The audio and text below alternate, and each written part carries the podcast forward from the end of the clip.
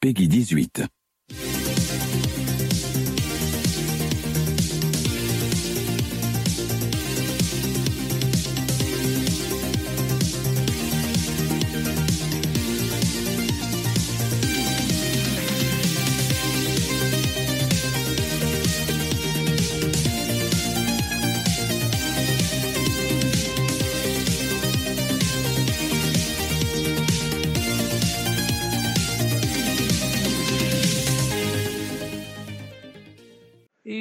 Bonsoir tout le monde. Bonsoir. Euh, Très content de vous avoir euh, avec nous ce soir encore, euh, grâce au miracle de la technique.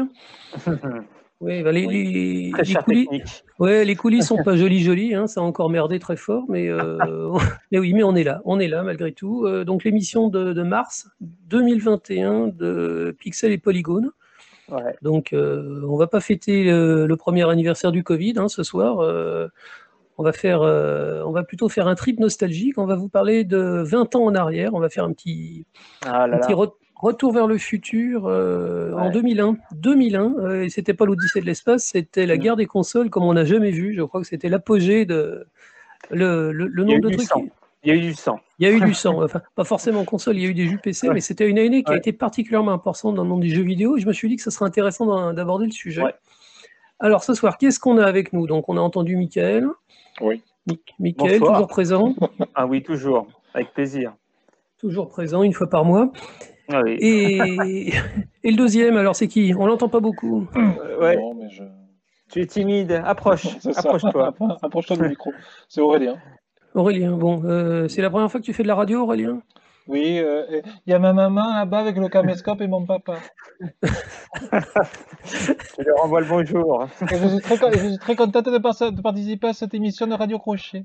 Bon, c'est parfait. tu, nous feras ton, tu nous feras ton numéro tout à l'heure. On attend ça avec Oui. impatience. Donc 2001, 2001, euh, c'était il y a 20 ans. Ça va pas nous rajeunir, mais euh, avant d'en arriver là et de vous faire le bruit du Tardis, parce que c'est forcément une émission sur le voyage dans le temps, il faut forcément le bruit du Tardis. Ah, tout à fait. Oui. Euh, on va commencer par les actus. Donc, euh, actu Covid, un an, les, productions, les, les- les productions excitantes ont un peu disparu, mais bon, on, on écoute, on entend des trucs à droite à gauche. Alors, dites-moi, qu'est-ce que vous avez noté de l'actualité pour ce pour ce mois-ci? Moi, ce que j'ai noté, c'est une, une actu qui est à venir, en fait. Voilà, moi qui m'a énormément hypé, c'est sur un jeu, sur un jeu, une licence, on va dire cinématographique, qui n'a pas toujours été très bien traitée dans le jeu vidéo, à part dernièrement, c'est Alien. Il y a eu Alien Ouais. Isolation qui était vraiment exceptionnel. Il y a Oui, Alien apparemment, ouais. Ouais, encore un nouvel alien. arrive. Ouais, alors le Alien Isolation, c'était plus, on va dire, ambiance le premier Alien. De, des Ouais, Scott. ouais, Là, celui-là, c'est plus ambiance Aliens de James Cameron. Voilà. d'accord. Ah. Ça va, ça va ouais. s'appeler Alien Fireteam. Ça sort cet été, donc été D'accord. euh, 2021. Ça Ouais. sort sur tous les supports, hein. next gen et all gen, on va dire maintenant, puisque, Ouais, parce que Mm. voilà, il faut dire ce qui est. hein. C'est- on est- on est passé à la next gen et PC. Alors, ça sera pas sur, euh, pas sur Switch, pas, pas annoncé en tout cas. C'est un- jeu de tir, c'est un jeu à la coop, c'est un jeu de coop. Ouais. c'est Ouais. pas comme Left 4 Dead, puisque c'est pas la, la première personne, c'est la troisième personne. C'est plus comme un World War Z, pour ceux qui ont eu la chance de le faire, qui, qui est vraiment pas trop mal, qui est vraiment un bon petit jeu de coop. Mm. Et le- les 25 minutes qu'on peut voir de, de in-game, hein, du jeu, ça donne, mais vraiment, vraiment, vraiment envie. La bonne, la bonne question, c'est ça. Quel studio? Ouais. Alors, c'est euh, Cold Iron. C'est un studio fondé en 2000, un tout jeune studio. Voilà, Cold Iron. Voilà. Bon, on, on connaît pas. On va a priori, si, si tu as vu des trucs qui avaient l'air intéressants, bah forcément, c'est Ouais, intéressant. c'est sympa, Alors, ça, ça ressemble je- vraiment du World War Z. Je suis désolé, je, je vais mettre les pieds dans le plat, mais il y, avait Alien Colonial Marines euh, qui avait, qui avait tenté le coup il y a C'était quelques années, mais c'était c'était une catastrophe. C'était une Ah, c'était- catastrophe. Ah oui, le, jeu était sorti, il n'était pas fini, il y avait des scripts qui marchaient pas, c'était une abomination.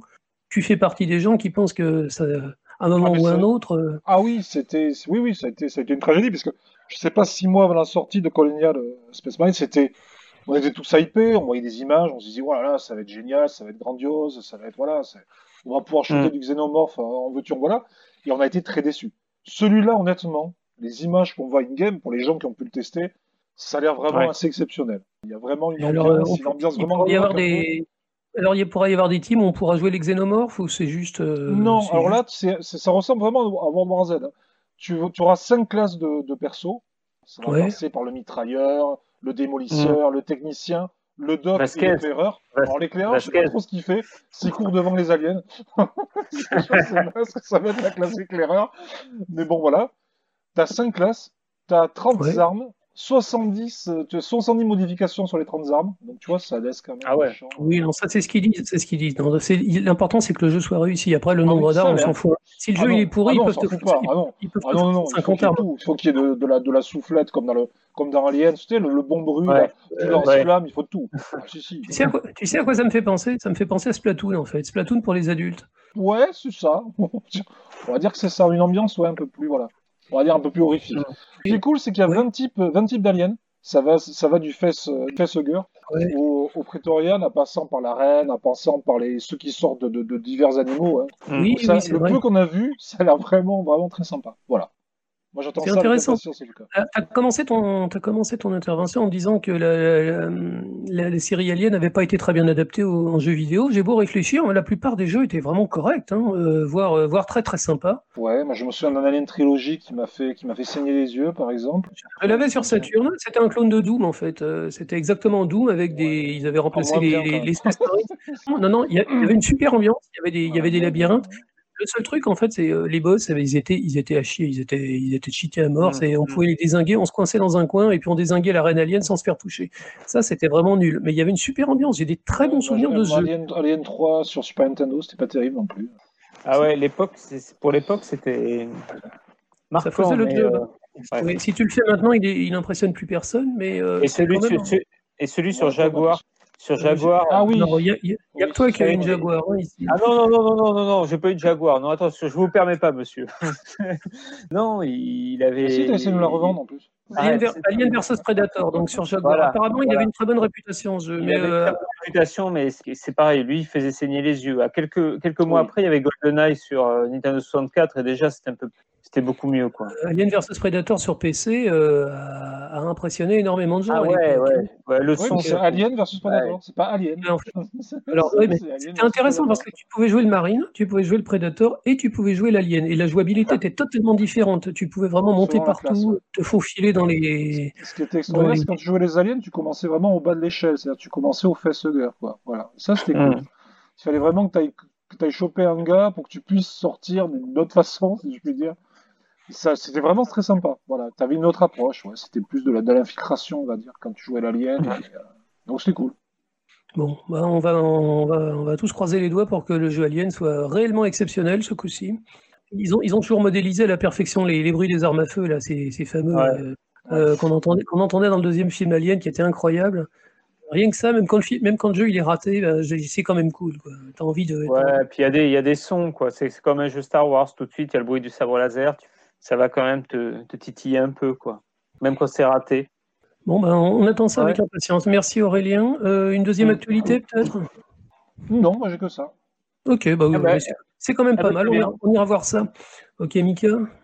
Bah écoute, euh, moi mon actu, et c'était le mois dernier, tout le long, tout, tout, tout le mois dernier, le mois de février, il y a le, le site Gamecult qui s'est amusé à faire un, un espèce de, de tableau final euh, du meilleur jeu de la génération. Le meilleur jeu de la génération, donc la génération PS4, euh, Xbox One, Wii U, Switch mélangé Ouais. et PC.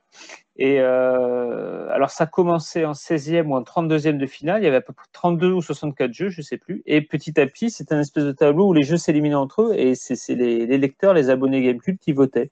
C'était assez intéressant parce que finalement, bah, tu te rends compte que c'est euh, à la fin le tableau final, il est, il est tout à fait euh, en phase avec bah, la génération qu'on a eue. Alors euh, bon, ça va faire débat, mais bon, le grand gagnant c'est Zelda.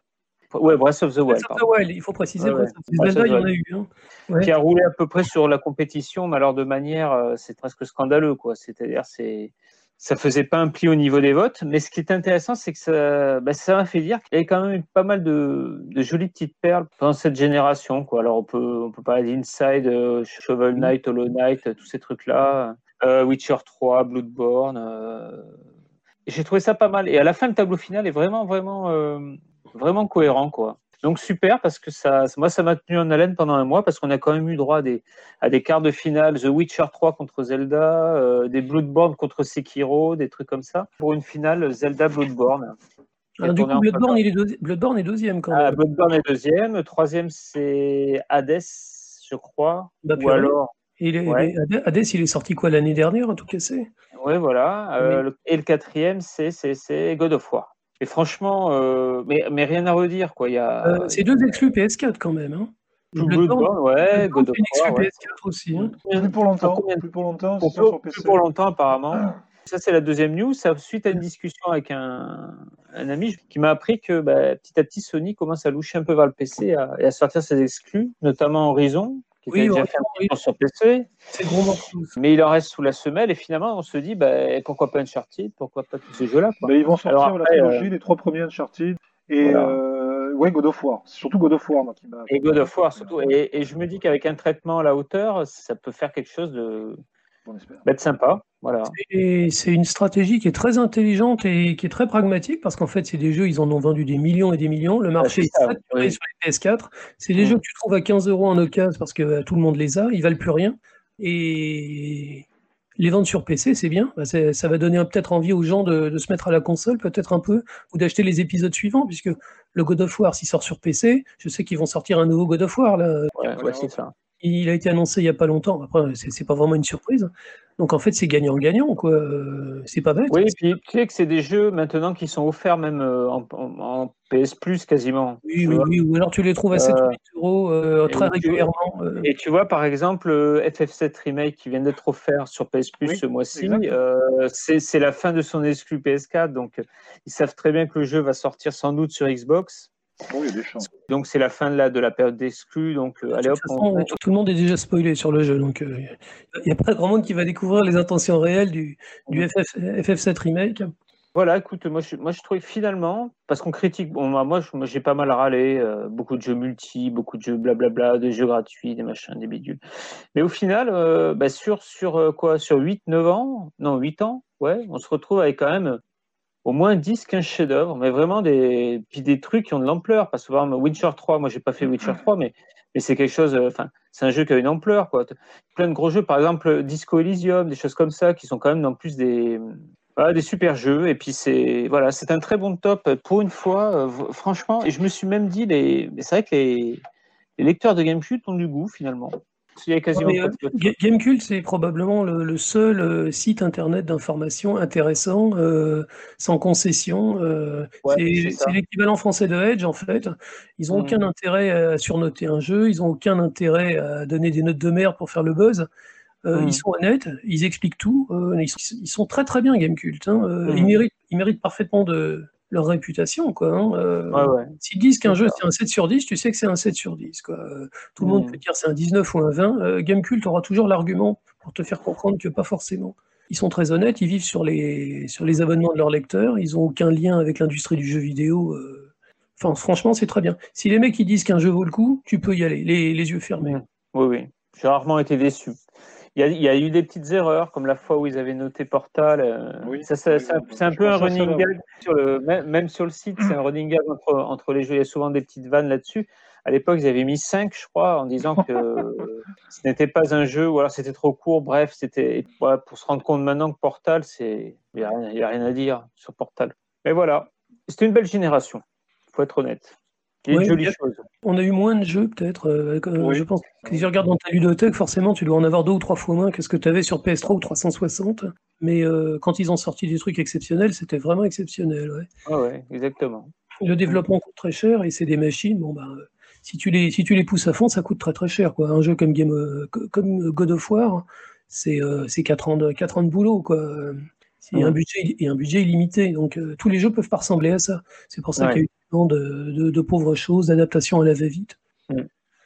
Eh c'est intéressant. Bah, c'est, tu vois, les, les Anglais de Edge, ils étaient arrivés à la même conclusion. Euh, il y a 2-3 ans, ils ont fait la liste des meilleurs jeux de tous les temps. De tous les temps. Mm. Hein. Et euh, le, gagnant, c'était pareil, c'était Zelda. Il fait l'unanimité pour lui, ce jeu. Alors, je sais qu'un de nous trois est en train d'y jouer en ce moment et apparemment euh, souffre un peu. C'est pas, pas Aurélien hein J'ai du mal avec la contemplation en plus. Mais bon, après, c'est comme ça. Après, ça plaît à d'autres. Oui, oui. l'en fout. Hein. Je le fais quand même. Ça ne m'empêche pas de le faire. Hein. Euh, j'avais discuté avec un type euh, pendant le confinement l'année dernière. Il s'est mis à Breath of the Wild. Et, euh, il est tout le temps blindé de boulot. Seb, si tu nous écoutes. Et euh, il est lancé, il s'est lancé dans Breath of the Wild avec ses, avec ses gosses et euh, tout le monde s'y retrouvait. Alors lui, il a, il a retrouvé la liberté qu'on n'avait pas à, à cette période-là. Et euh, avec les gosses, eh ben, ils ont fait, euh, ils ont fait des trucs. Ils disaient que les, les, les, gosses, ils se sont euh, focalisés sur les recettes. Ils essayaient tout ce qu'ils pouvaient en fait pour faire des poissons grillés, des soupes, des trucs. Il y a, il y a un système de, de, de fabrication d'aliments qui est, qui est, hyper sophistiqué. Ouais. Et les gosses, ils sont focalisés sur ça. Quoi. Et juste la semaine dernière, une copine à ma, ma petite fille, en fait, elle, elle parlait de console. Ma gamine, elle est, ça commence à se savoir, hein, elle, elle, est tout le temps sur Animal Crossing. Et une de ses copines, qui est également beaucoup sur Animal Crossing, qui lui dit Mais tu devrais essayer Zelda, c'est vachement bien. Alors, la pauvre gamine, ça m'étonnerait qu'elle ait terminé le jeu, mais rien que le fait de se balader dans le jeu, je pense que c'est quelque chose qui est tellement satisfaisant. Mmh.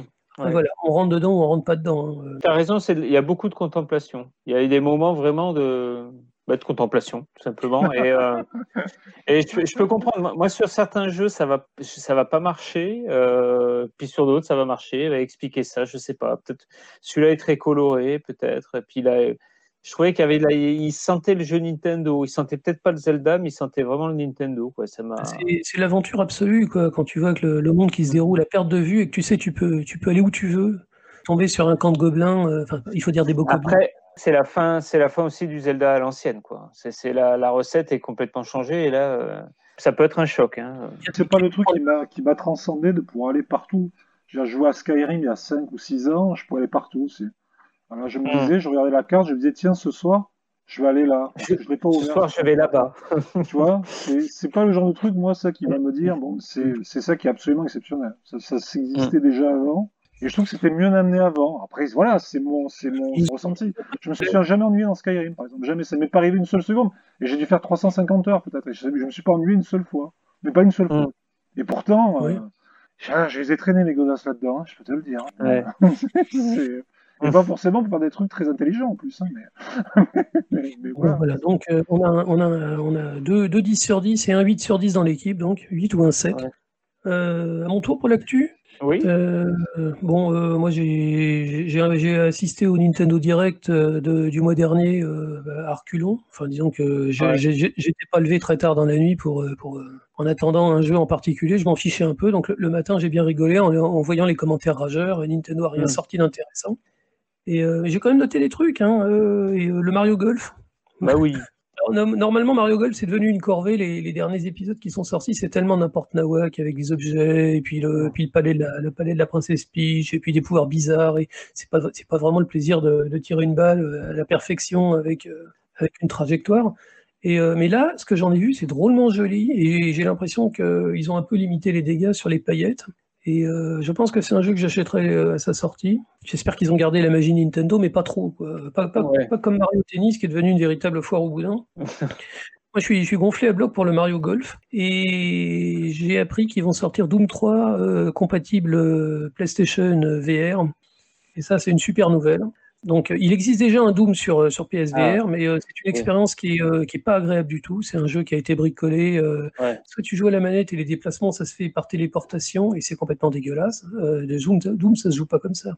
soit tu achètes leur flingue, là, je sais, je sais plus comment il s'appelle, le PlayStation VR, machin truc. Et avec le flingue, en fait, tu peux jouer comme un vrai Doom, mais ça fout mal, ça, ça, ça, donne envie de vomir, quoi, parce que ça va trop vite, mmh. beaucoup trop vite c'est une expérience vraiment, euh, c'est dur, ça fout des migraines. Après, c'est exaltant. Tirer sur les démons, euh, c'est. Et, et, le Doom 3, je me suis rappelé, je l'ai fait l'année dernière également. Euh, c'est un jeu qui est, on a l'impression qu'il est optimisé pour l'expérience réalité virtuelle. Le, le, rythme de jeu est rapide au niveau des tirs, mais il y, a tout un, il y a toute une partie d'exploration. Tout est dans les ambiances avec ces lumières bien tranchées. Là, on est dans le noir. Ouais.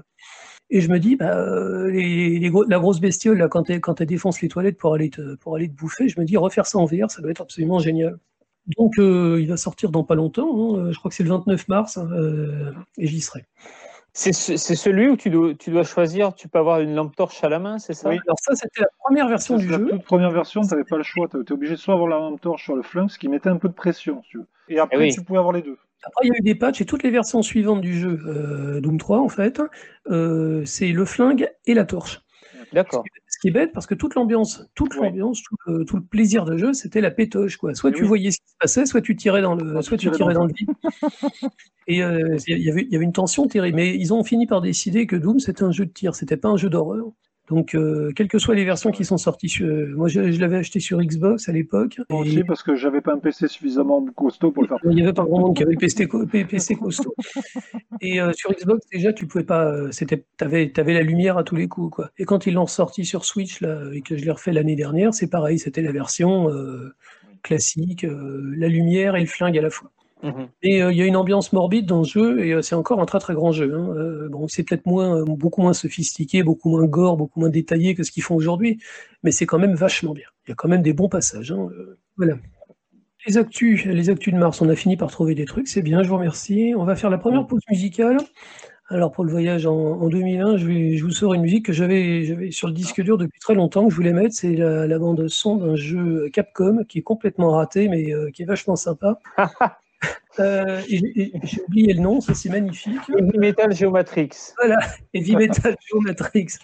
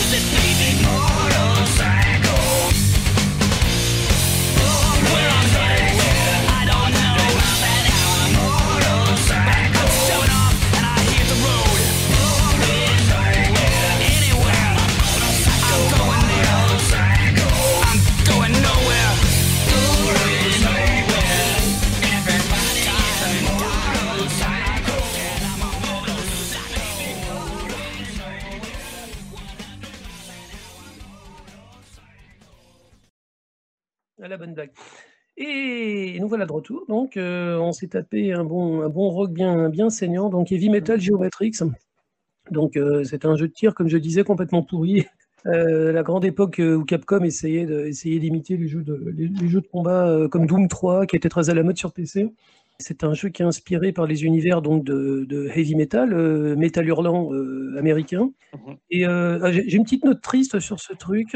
Il y avait la, ah. grosse bombasse, l'héroïne en fait, avec des gros seins. C'était un peu la, mascotte du heavy metal américain. C'était l'épouse du, dessinateur Kevin Eastman. Elle s'appelait Julie Strain.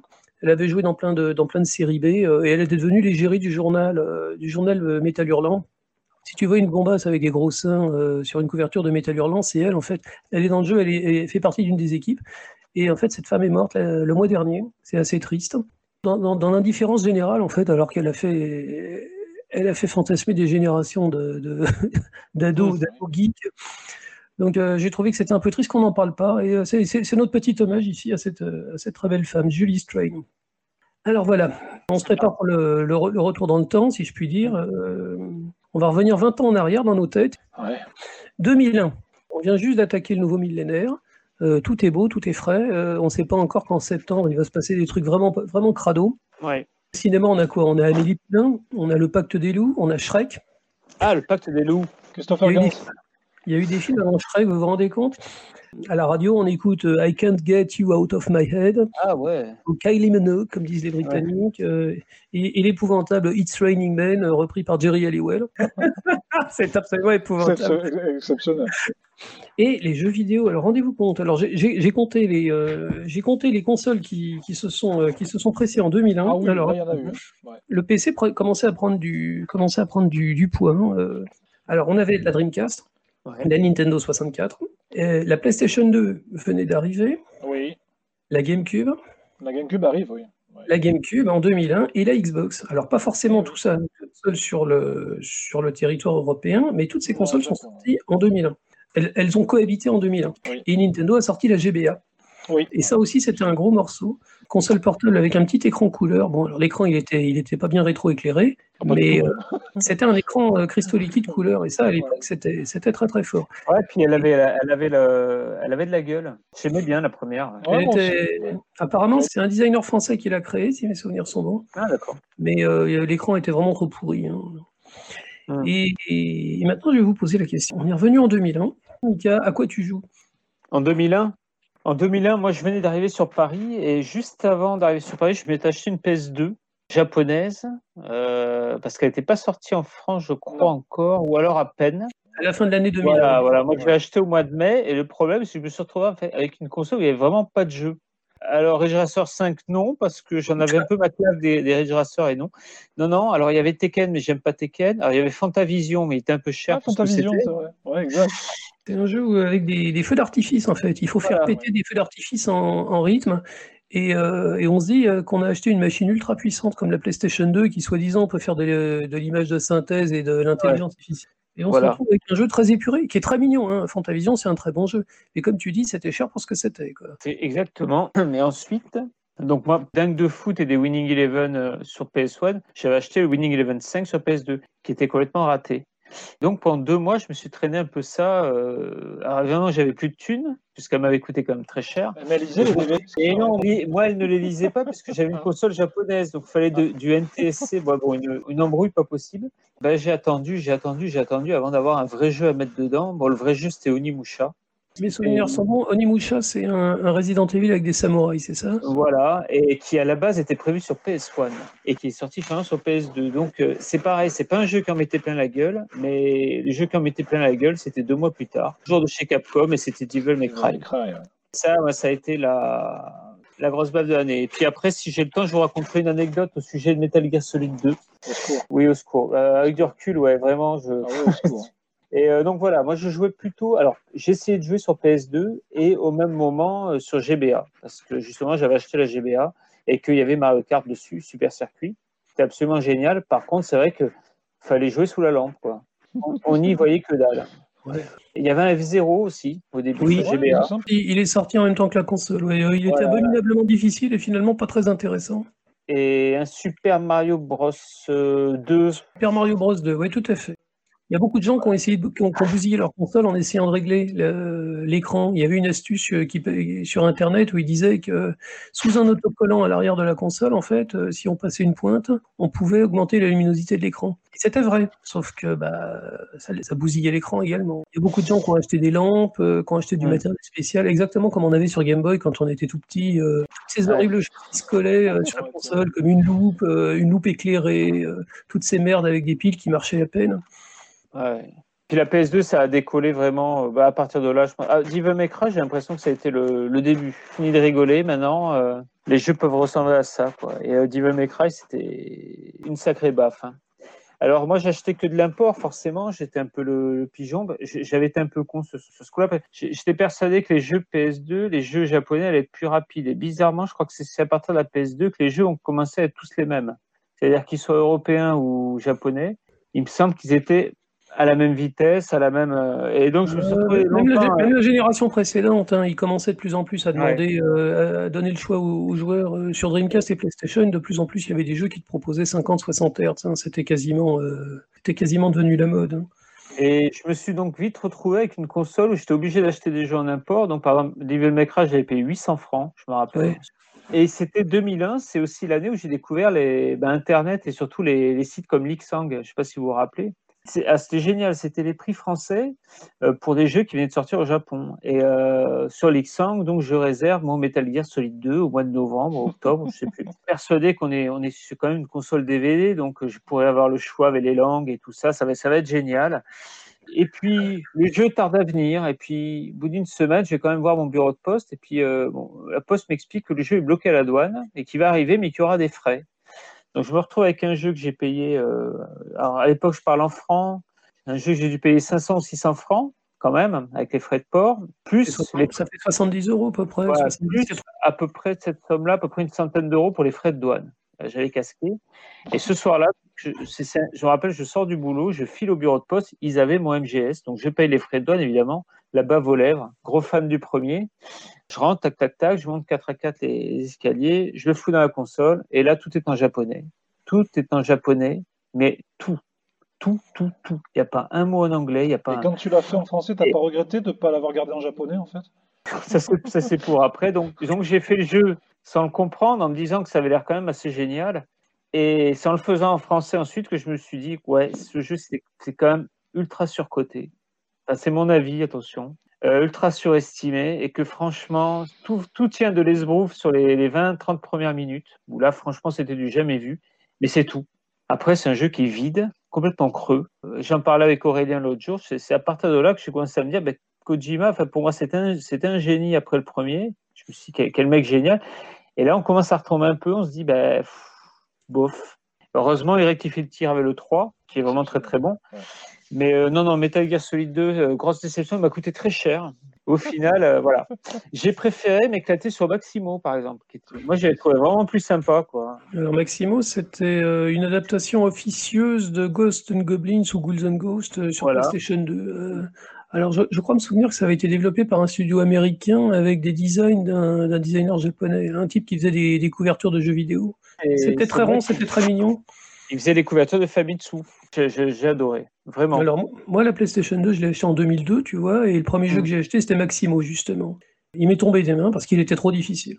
Et euh, c'est pas trop difficile comme un, comme un Dark Souls ou un, ou un Bloodborne aujourd'hui, c'était trop difficile de façon arbitraire. T'arrivais à un passage du niveau, puis tu mourais à chaque fois. Mm. Et euh, j'ai trouvé ça très très injuste et je, je l'ai abandonné. Quoi. Je l'ai jamais repris du tout. Hein. C'est... Et donc il est sorti en 2001, lui. C'était génial sur la version japonaise. Quand tu connais la version japonaise, tu avais droit au, caleçon. Tu avais, le caleçon d'Arthur. Oui. Et... alors, parce que pour les gens qui ne connaissent pas dans Ghost and Goblins, quand, le, personnage, c'est le chevalier Arthur en armure, et quand il est touché, en fait, il perd son armure et il se retrouve en slip. C'est assez rigolo. Et la deuxième fois qu'il se fait toucher, bah là, il n'y a plus rien pour le protéger. il meurt. Voilà. Bon, bon souvenir. Euh, après, euh, après, il y avait une ambiance. L'ambiance était géniale. Le jeu était très joli et très très bien foutu. Ouais, ouais, Il était très dur. Il, faut être honnête on, sentait la puissance de la PlayStation 2. C'était la, c'était la console la plus, non, la console la plus puissante de l'époque, c'était la, la, la, la, Xbox. Mais euh, il n'y a pas grand monde qui achetait la Xbox, à part les Américains. Hmm. Mais la PlayStation 2, on sentait qu'elle en avait dans le ventre avec des jeux comme Onimusha ou, ou Maximo. Hein. Ouais, ouais. Mais c'était une période rigolote parce que c'est une période où tu attendais les gros jeux et, avant les gros jeux, il y avait quand même les, bonnes vieilles séries B. Ce que vous vous rappelez de Shadow of Memories sur, euh, oui. sur PS2, c'était un jeu de Konami. Espèce de, c'était un peu entre, il était coincé entre deux Silent Hill. Entre le Silent Hill 1 et Silent Hill 2, il y avait Shadow of Memories, un espèce de jeu bizarre, bon très vilain maintenant quoi, mais euh, super particulier. Alors ça, j'en ai pas vraiment euh, entendu parler, mais je me souviens plus ce qu'il y avait dedans. Tu peux raconter? Écoute, il me semble que c'était, on va dire, un jeu d'enquête à la troisième personne, euh, dans une espèce de manoir où euh, il y a toujours l'apparition d'une fille avec un masque tout blanc. C'était assez flippant. Et tu voyageais dans le temps. et avec ce que tu avais été, euh, tu découvrais petit à petit que tu n'étais pas vraiment celui que tu pensais être et que tu avais une vie avant. Et, et tu, ben, Shadow of Memory, c'est, tu revivais plein de souvenirs et tout ça, d'une femme que tu avais aimée à une autre époque.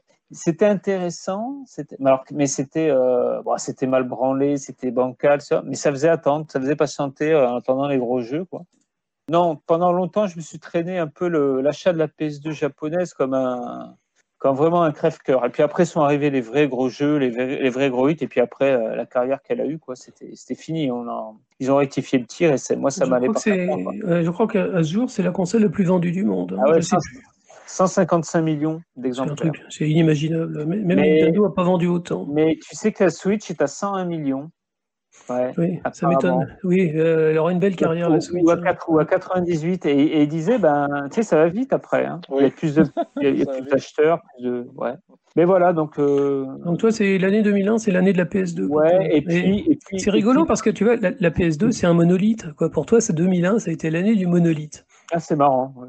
Comme les singes, là, tu t'es, as vénéré le monolithe au début, des films de Kubrick. Tu parlais du GameCube, euh, la game, là ou le, je sais plus, sorti au Japon, voilà. Et j'avoue, je regardais ça un peu de loin, mais euh, c'est l'année d'après, j'ai pris une méga claque sur Metroid Prime, et j'avoue que la, PS2, je l'ai, je l'ai gentiment rangé euh, en attendant les. Ah, Metroid Prime, on l'a attendu en Europe, hein. je crois qu'on l'a eu avec six mois de retard par rapport aux États-Unis. Ouais. sorti de la GameCube. Pour vous donner un ordre d'exemple, par exemple, je me rappelle, bon, la PS2, donc je l'ai acheté avec un jeu de foot raté et des DVD que je pouvais pas lire, donc j'étais un peu, un, peu, un peu déçu. Et je me rappelle le GameCube, quand je suis sorti de chez, je l'avais acheté je sais plus où, dans un magasin rue des Écoles à Paris, je suis sorti avec ça sous le bras, j'avais Wind Waker, Metroid Prime, Mario Sunshine et euh, Wave Race. Tu, et tu l'as acheté, Mais en rentrant, le week-end, c'était une fête, mais, mais pas possible. Quoi. Ah bah oui, forcément. Mais là, on est sur l'année 2002, donc euh, on, on sur la PS2 pour toi. Juste mon, jeu de baston préféré, le Capcom SNK2, qui est de 2001. Voilà. Qui réunissait les persos de SNK, les persos de Capcom, et je trouve qu'ils n'ont jamais fait mieux. À part il est sorti en arcade, il est sorti sur Dreamcast et plus tard sur PS2, mais pas avant, deux, pas avant deux ans. On pouvait y jouer sur Dreamcast à cette époque. Super jeu, super jeu, super ambiance. Effectivement, les, bah, le, zénith absolu avant que les, les, compagnies bah, euh, respectivement mettent la clé sous la porte euh, et abandonnent l'arcade quelques années plus tard. Un joli chant du cygne. Ok, Aurélien, à toi alors. À quoi tu joues en 2001 Je joue à la Dreamcast. Voilà. Je joue un peu Dreamcast, un peu PC. Je commence à avoir mon premier PC. La PlayStation 2, mais vraiment en fin d'année. Fin 2001 pour le mhm. Noël 2001. Ah bah, c'était quand même un joli cadeau, elle valait une blinde à l'époque. Hein. Ça a été un très très joli cadeau. Donc, mhm. ouais, Dreamcast, donc c'est du Capcom versus SNK 2, c'est du Soul Calibur, c'est euh, du euh, Shenmue, Shenmue 2 est sorti en 2001. Ouais, tout du, à fait. Euh, du Virtual Tennis 2, donc voilà. Puis bon, on apprend que la Dreamcast, mais ça c'est fini, quoi, avec Sega, euh, mm. enfin, pas en tant qu'éditeur, mais en tant que constructeur. Donc on se dit bon, ben, voilà, qu'est-ce qu'on fait? Ben, on, fait péter l'extension de Diablo 2 parce qu'elle sort en 2001 quand même, Lord of Destruction. Donc voilà, on se dit bon, on se mm. console comme un peu. Hein. Mm. voilà. Et on attend la fin de l'année et puis on commence à avoir des trailers de GTA 3 parce que GTA 3 est sorti en 2001 quand même. Donc on se dit ah, ah, oui, tout à fait. On se dit ça, ça va être ça va être sympa quand même. On voit Final Fantasy X aussi. Un, jeu comme GTA 3 ne pouvait pas tourner sur une Dreamcast. Ah c'est vrai qu'à l'époque, c'était la pub, c'était vraiment le jeu qui a vendu les PlayStation 2, ah, plus que exactement. tout. Moi, c'est ce qui m'a hypé à l'acheter. Je l'ai vu tourner, je me suis dit, ah, mais c'est génial. Tu, voyais là, hmm. un, monde, un monde ouvert comme ça où le gars il sort d'une voiture, il rentre dans une autre, il roule, hmm. il fait n'importe quoi. C'est waouh, j'ai envie de faire ça moi aussi. C'était chez nous, mais tu pouvais, tu pouvais voler des bagnoles quoi. Oui. Et donc, oui, donc j'ai eu la, la, la, PlayStation 2 ben, à Noël. Je l'ai eu avec Onimusha. Il ne riait pas. Je l'ai eu avec bah Onimusha. Non, mais Onimusha est très bien. Hein. Et, très bien et, le, hein. et, le, DVD de Matrix, le premier Matrix, le premier DVD que j'ai eu, c'est Matrix. C'était la blague à l'époque. On en rigolait avec les copains. On disait le, jeu le plus vendu sur PlayStation 2, c'est pas un jeu, c'est Matrix. C'est Matrix. Ouais, ouais. Voilà. Mais tu sais qu'ils ils avaient pas encore normalisé les, les formats de, de, lecture des DVD. Euh, chaque éditeur avait son truc à lui, son, son format de, de compression de film, de lecture, de machin truc. Et euh, tous les films, en fait, pouvaient pas être lus par la PlayStation 2 à l'époque. Ouais, ouais, c'était un truc à la con, euh, mais tu pouvais pas mettre n'importe quel DVD en fait. Euh, il y avait certains lecteurs, et tout le monde voulait tirer la couverture à soi, si tu veux, c'était un peu n'importe quoi. Et Matrix, en fait, euh, bah, il, a, il a profité de la PlayStation 2 et vice versa, parce qu'en fait, ils étaient, ils étaient compatibles l'un et l'autre, quoi. C'est pas un dû en fait de lire les DVD, on s'en rend pas compte, mais à l'époque déjà, ben, il y avait les problèmes de compatibilité. C'est complètement con. Et puis c'était Mm. cool parce que tu avais, ta console de jeu, ben, nouvelle génération qui était là, et tu avais ton lecteur DVD aussi. Donc ça faisait quand même deux en un. Moi, ça m'allait très bien à l'époque. Oui, Ouais. oui mais c'est c'est ce que tout le monde a fait. hein. Ça a été le premier lecteur de DVD d'énormément de gens. Sauf moi, moi j'étais obligé d'acheter des DVD zone 1. Il fallait attendre d'acheter une PlayStation en France. Ben ouais. Matrix, zone 1. Euh, Ouais, moi j'avais Ouais. relevé dire, allez, une dizaine de jeux ouais, qui, étaient, qui étaient marquants pour cette année, mais qui n'étaient pas forcément sortis en France. Comme Devil May Cry, ben, GTA 3, Ico, Ah, Pikmin. Oui, oui. Pikmin, tout à fait, oui, il est sorti. Au au Japon, Japon, au Japon, on l'a Au eu Japon, super tard. Nintendo, à l'époque, ils rigolaient pas. Les jeux, on les avait quand eux, ils disaient qu'on les aurait, quoi. Euh, Ouais. Et Pikmin, on l'a eu super tard, en fait. Le jeu du cœur de la, de la Game Boy Color, c'était The Legend of Zelda, euh, Oracle of Season et Oracle of Edge, qui sont sortis en 2001. Sympa. Game Boy, oui, alors on parle bien Game de la Game. Boy- de la Game Boy La Game Boy Color. Hein, ouais. oui, tout à fait. Ils étaient, ils étaient drôlement jolis. Je crois qu'ils ont été développés par Capcom. Capcom, c'est exactement Tout à ça. fait. Et Tekken Ouais. 4 aussi, pour ceux qui aiment Tekken. Euh, bah, J'ai des très bons souvenirs sur Tekken 4. Je crois que c'est un de ceux qui m'a le moins emmerdé. Tekken Tag Tournament. Non, non, Non, Tekken, Tekken Tekken 4. Tekken Tag Tournament, en fait, c'est une version améliorée de Tekken 3 pour montrer que la console elle peut afficher beaucoup Ouais. de polygones à l'écran. Ils ont, ils ont bricolé Tekken 3 et ils ont dit on va jouer avec quatre personnages en même temps pour vous montrer qu'il y en a dans les, dans les tripes de la machine. Et Mm. la vraie suite de Tekken, c'est Tekken 4, qui lui exploite parfaitement la PlayStation 2. Euh, c'est le seul Tekken où euh, on peut se tourner autour. euh, Il y, a, y a une histoire. euh, les, les niveaux, en fait, euh, c'est pas des arènes. euh, on, on peut être avantagé. C'est, il, il- il a, il a pris des risques, en fait, et il est assez intéressant. Je suis pas très fan de la série Tekken. Je les ai tous, hein, mais c'est parce que j'aime bien les films. J'aime bien terminer le truc. Moi, visuellement, j'adore les Tekken, mais euh, le système de combat me plaît pas. Je le dis, je le répète. Pardon Ouais. pour les gens qui apprécient Tekken. Moi, je suis plutôt Virtua Fighter. Mais Tekken 4, j'en ai d'excellents souvenirs. C'était un jeu qui était profond, bien foutu. C'était la première fois que je jouais à un Tekken où j'avais pas l'impression qu'ils avaient trop un balai dans le cul. Voilà, toutes mes excuses aux fans de Tekken. hein. Non, Bon. c'était intéressant, euh, Aurélien. Et tu nous as parlé de la Game Boy Color. Effectivement, elle existait à l'époque. là. Elles ont un peu partagé le monde avec les, avec les GBA. Quand même sorti des très bons jeux sur Game Boy encore. Ah oui. J'essaie de réfléchir à la Game Boy Color. Oui, c'est vrai, je l'avais fait le Zelda. Je me souviens des files d'attente. Et ils sont Euh, pas, ils sont pas évidents. Ils sont pas évidents les oracles. Non, non. D'ailleurs, je l'ai jamais terminé, hein, maintenant que j'y pense. Tu, tu repars en arrière, tu dis, purée, j'avais cette cartouche, qu'est-ce que j'en ai foutu? Ça doit valoir une blinde sur Internet maintenant. Tu sais ce qu'on a vu d'ailleurs, on, a- on vu sur Internet pour parler de Ah. Zelda encore, des, des gens qui vendent des, des bouts de notices Arrête. Oui. Le con, c'est qui? Le con, c'est celui qui vend ou c'est celui qui achète? Bonne question. En fait, il y a- il y, a des gens qui font ça avec les livres d'art, des- les, vieux bouquins Oui. du 18e et 19e siècle. euh, Ils arrachent, les, euh, ils arrachent les pages et ils vendent les, ils vendent les gravures, tu sais. Ils les vendent Ah, séparément. Pourquoi ils ne feraient pas ça avec les notices de jeux vidéo? Au point où on en est. Le monde marche sur la tête. Je vais Ouais. vous parler de mon année 2001. Euh, moi, je vais vous parler de l'arcade parce qu'il y avait encore des salles d'arcade en 2001. Ah oui. Et euh, j'habitais dans une grande ville et il y avait des salles d'arcade et c'était super. J'ai des, bah, c'est le firmament de l'arcade à ce moment-là. Mais t'habitais à Londres, non? Oui, j'habitais à Londres. Alors forcément, Ah il y avait la plus grosse salle d'arcade de- d'Europe. Euh, il y avait des bandes de DDR à plus savoir qu'en foutre, Dance Dance Ouais. Revolution. Euh, Mm. Le samedi, je me souviens, quand j'avais rien à faire, j'allais à la, à la salle uniquement pour aller voir les Japonais qui jouent, tu sais. Mm. Tu avais toujours des Japonais qui jouaient et puis tu avais la foule autour d'eux, exactement comme dans les films, tu sais. Ouais, ouais. C'était magique. Des... Tu pouvais passer des heures à les voir. euh, Il y avait les, les courses de bagnole. euh, Je pense à Scud Race. Il était sorti un peu Ah plus oui, tôt. Scud- Il était sorti ouais. un peu plus tôt, Scud Race. Mais euh, tu vois, tu avais, le cabinet d'arcade, tu avais, le t'avais le volant. C'était des ambiances de fou. Quoi. Euh, Ouais. Il y avait des jeux de tir. Il y avait. bon. Moi, je, je me souviens que c'est la, la dernière année où euh, les, les salles, les salles d'arcade étaient aussi, aussi flamboyantes. Après, bon, bah, petit à petit, ça s'est cassé la gueule. Euh, j'ai joué à Shenmue, bien sûr, Shenmue 2, qui m'a passionné au-delà de tout. Quoi. Mm. La version, la version sur Dreamcast, euh, qui n'avait pas été traduite en américain, elle était juste en japonais, c'était très bizarre, mais mais il y avait quand même le, plaisir. euh, était beaucoup plus intéressant que le premier. Le premier, c'était qu'un jeu qui était quand même assez, euh, assez rigide. On se rend compte quand on termine le jeu que finalement, tout ce qu'on a fait, c'est marcher dans les, dans les rues d'une petite ville, euh, à interroger des gens.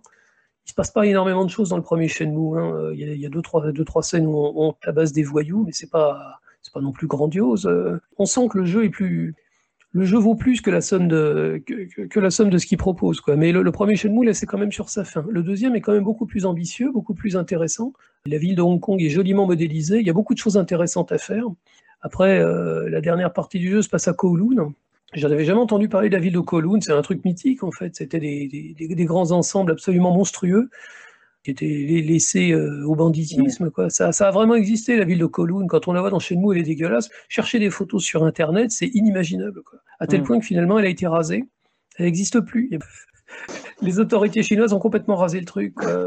imaginez, la, imaginez la pire barre d'HLM qu'on puisse avoir en France et vous multipliez par 50. Quoi. C'était super impressionnant. Je me souviens très bien de Shenmue 2, j'avais l'impression d'être dedans. Quoi. Et, les, derniers, les derniers grands jeux d'arcade en fait, bah, qui ont été adaptés sur Dreamcast, 18 Wheelers. Il y a plein de gens qui l'ont ah. oublié ce jeu. Je me suis fait un trip 18 Wheelers il n'y a pas longtemps, je l'ai ressorti et euh, j'arrive plus à le terminer, c'est dramatique. Mm. La course en elle-même, hein, c'est un, jeu où on, est camionneur en fait, un gros camionneur aux États-Unis avec un truc qui pèse 30 tonnes et euh, on nous propose de traverser les États-Unis, mais c'est un jeu d'arcade en fait. Alors euh, traverser les États-Unis, ça prend en tout et pour tout un quart d'heure. Donc c'est divisé en quatre, en quatre roues, en quatre courses. Chacune fait à peu près 5 minutes. Alors ils disent tu vas faire New York et tu vas aller en, tu vas aller en Floride. En cinq minutes, c'est exact. Mais c'est magique en fait parce qu'on on rentre dedans. Et ça, c'est toute la magie de l'arcade Sega. Tu, commences à New York, tu vois les grands ensembles, et puis tu fais un coup de volant, et puis tu te retrouves sur l'autoroute, et encore un coup de volant, tu vois du, du, du sable, et, là, tu es au bord de la mer. Ça outrun. c'est exactement ça. Et euh, à l'époque, euh, j'avais joué un peu en arcade, mais bon, le jeu était assez difficile. Ça donne l'impression d'être un jeu bourrin, mais en fait, c'est un jeu qui est extrêmement subtil parce qu'une course qui dure que 5 minutes, je garantis qu'il faut faire gaffe à tes trajectoires. Hein. Ah oui Mais j'y rejoue encore, tu vois, c'est un plaisir simple, c'est un jeu qu'on termine très vite, mais, mais j'y rejoue encore. Il est vraiment excellent, quoi. 18 Wheelers. Et pour terminer, euh, le chef-d'œuvre absolu qui m'est tombé sur la gueule, c'est Rez. Alors j'avais lu entendu, entendu parler de ce jeu. Il y avait des, il y avait des. Alors à l'époque Internet, c'était des petites vidéos, euh, tu sais, euh, format timbre-poste, qui mettaient des plombes à charger, donc euh, on n'allait pas trop voir les bandes annonces de jeu. Hein. Euh, mais dans la presse, en fait, ils avaient montré des images d'une espèce de. Ça ressemblait à Panzer Dragoon. Ils disaient c'est, c'est un Panzer Dragoon, mais qui se passe dans, le, dans l'univers de Throne. Mm. Et ils disaient la particularité de ce jeu, c'est qu'il est musical je me disais, mais ça, ressemble à quoi ce truc? C'est bizarre, quoi. Bon, mais je, faisais confiance à Sega. Quand Sega faisait des expérimentations, ça faisait Jet Set Radio. Euh, c'est, euh, ils, Sega, ils, étaient au maximum de leur, de leur inventivité avant de crever la gueule ouverte. Mm. Et Rez, en fait, ça, ça, m'a frappé. Je me suis dit, c'est quoi ce jeu? J'ai cherché des bandes annonces sur Internet, j'ai rien trouvé. Et euh, je l'ai acheté, en fait. j'allais au magasin tous les vendredis, j'allais voir s'il était, s'il était arrivé. et un jour, je l'ai ramené à la maison. Ça y est, j'avais Rez je l'ai foutu dans la console et je me suis dit, bon, on va bien voir ce que ça donne. Et alors là, c'est l'orgasme absolu. C'est quelques premières minutes de jeu. Donc, euh, si vous avez fait le jeu, vous connaissez. Ça commence dans l'espace, c'est très simple. Et puis, on, va, on va passer quatre, quatre bestioles, les espèces de virus informatiques, on leur tire dessus et ça fait des petits bruits. Puis, ting, ting, ting, ting. Et encore quatre bestioles, et ting, ting, ting, ting. Et puis, le tempo qui, augmente, qui commence à augmenter, et puis on passe à des niveaux, et puis il commence à rajouter des instruments. Et, et au bout de dix minutes, en fait, on est dans une symphonie littéralement une, symphonie électronique. Quoi. On a l'impression d'être en boîte de nuit euh, et d'avoir pris de la drogue, et c'est génial. Et on arrive au boss avec une musique terrible. On voit cette espèce de, de masque cancéreuse là, avec ses tentacules, et on est tout petit. Et il y, a une magie. la première fois que j'ai joué à Rez, mais ça m'a terrassé. Quoi. Et, euh, c'est une expérience qui me poursuivra toute ma vie. Ça, c'était en 2001. La Dreamcast, c'est un des derniers jeux qui est sorti dessus. En parallèle, il est également sorti sur la PlayStation 2. Sega était bon perdant. Avec, avec un vibrator te rappelles Oui, avec le, le, transvibrator. Alors, Rez, sur Dreamcast, il passait en 30 images par seconde, ce qui était, ce qui était tout à fait correct. Mais quand, quand il jouait sur PlayStation 2, il était en 60 images par seconde. Et c'était beaucoup plus confortable au niveau de la vue. Et effectivement, uniquement au Japon, ils l'ont vendu avec un, euh, avec un accessoire vibrant. Donc chaque, chaque fois qu'on en parle, tu ressors, tu ressors cette anecdote. Le transvibrateur, soi-disant que donc ça, ça, se branchait en USB sur la PlayStation 2, puis tu étais censé te le mettre dans la poche et c'était censé vibrer en rythme avec le jeu. C'est dans, la, poche. Oui. Après, tu pouvais le mettre où tu voulais, effectivement. Ah, mais au bout du compte, je, vais vous l'avouer, honnêtement, j'en ai acheté en import, je l'ai acheté à prix d'or et je me suis dit, ça y est, je vais faire la vraie expérience Res PlayStation 2 avec le transvibrateur. J'ai fait comme tout le monde, je me suis foutu dans le slip et je me suis senti... non. Écoute, écoute, si, soyons honnêtes. D'abord, tu le mets dans la poche. Dans la poche, ça sert à rien. Écoute, dans la poche, tu ressens rien.